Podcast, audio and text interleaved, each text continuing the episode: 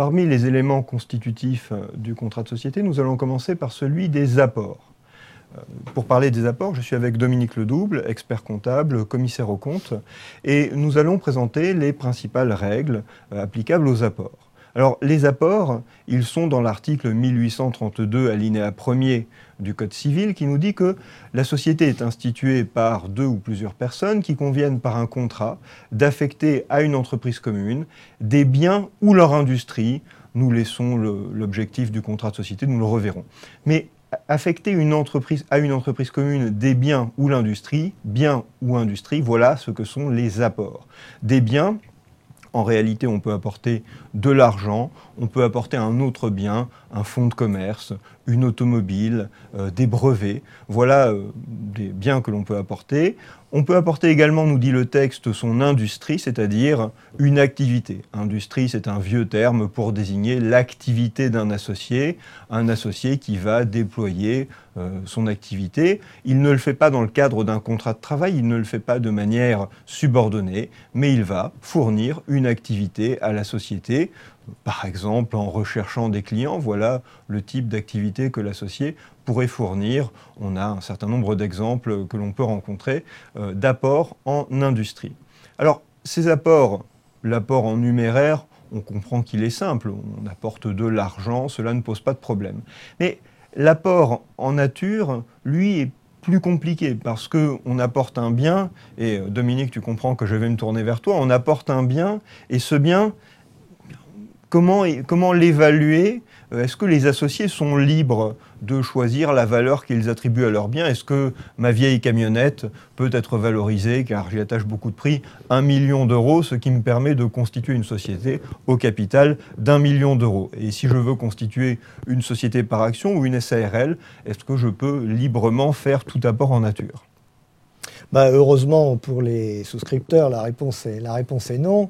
Et la réponse est non depuis la loi de 1865, donc c'est une vieille euh, de 1867, donc c'est une vieille, euh, c'est une vieille disposition euh, qui dit que quand vous apportez un bien en nature, bah, évidemment il faut vérifier la valeur qui est attribuée, qui est attribuée à ce bien. Alors pourquoi est-ce qu'il faut en vérifier la valeur? Bah, Au moins pour deux raisons.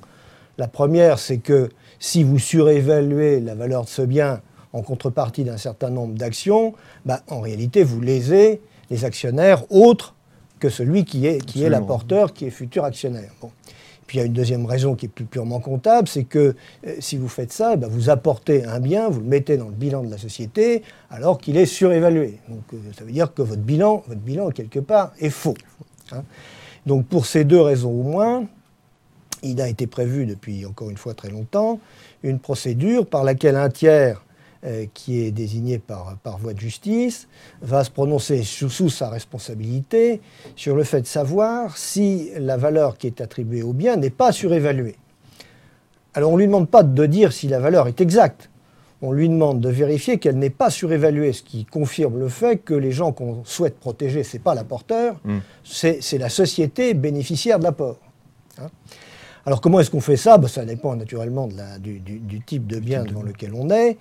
Euh, mais en gros, il y a, quel que soit le type de bien, il n'y a jamais que trois valeurs ou trois types de valeurs possibles euh, qu'on peut imaginer. Soit on le compare à des objets euh, pour lesquels on connaît le prix, hein, c'est une méthode comparative. Soit on calcule combien il faudrait pour reconstituer ce bien dans l'état où il est. Hein. Euh, soit euh, on sait qu'est-ce que le bien va rapporter, quelle, est sa contribution financière, et donc on va considérer que le bien est la somme actualisée de, ce qu'il va rapporter dans le futur.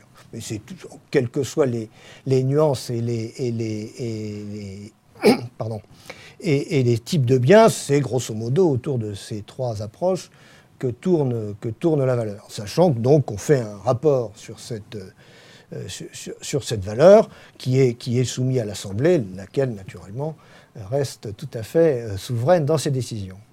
D'accord. Alors, on peut dire aussi qu'il est également possible que le commissaire aux apports soit désigné par l'unanimité euh, des associés. une chose qui est importante, c'est de dire, je crois, que ben, cette valeur qui a été donnée on ne peut quand même pas euh, l'écarter complètement, et des associés qui surévalueraient euh, consciemment leur rapport engageraient euh, leur responsabilité Et celle du commissaire aux apports. Et celle oui. du commissaire, Parce oui. D'ailleurs, si le commissaire se trompe, il engage également sa Oui, responsabilité. le texte dit Voilà. euh, sous sa responsabilité. Voilà. Donc, de toute manière, Voilà. D'ailleurs, le consciemment est de trop. Enfin, le consciemment, c'est pour euh, les infractions pénales de surévaluation, parce qu'une surévaluation par négligence, cela engage la responsabilité euh, des auteurs de la surévaluation. Et oui, on comprend en, tous les cas que ça protège finalement ces mécanismes d'évaluation, à la fois les autres associés ou les autres actionnaires, et ça protège également les tiers, parce que Les créanciers, si, ouais. voilà, si on laisse une société prétendre qu'elle a des apports d'un montant très important, elle prétendra avoir un capital très élevé. Le jour où on se dit qu'on va réaliser le bien, qu'on va saisir le bien dans le patrimoine de la société, on s'apercevra qu'en réalité, on n'a rien du tout. La responsabilité civile va permettre d'obtenir, au titre de cette responsabilité, la différence entre ce que le bien rapporte véritablement et la valeur que l'on espérait. Dominique, je te remercie.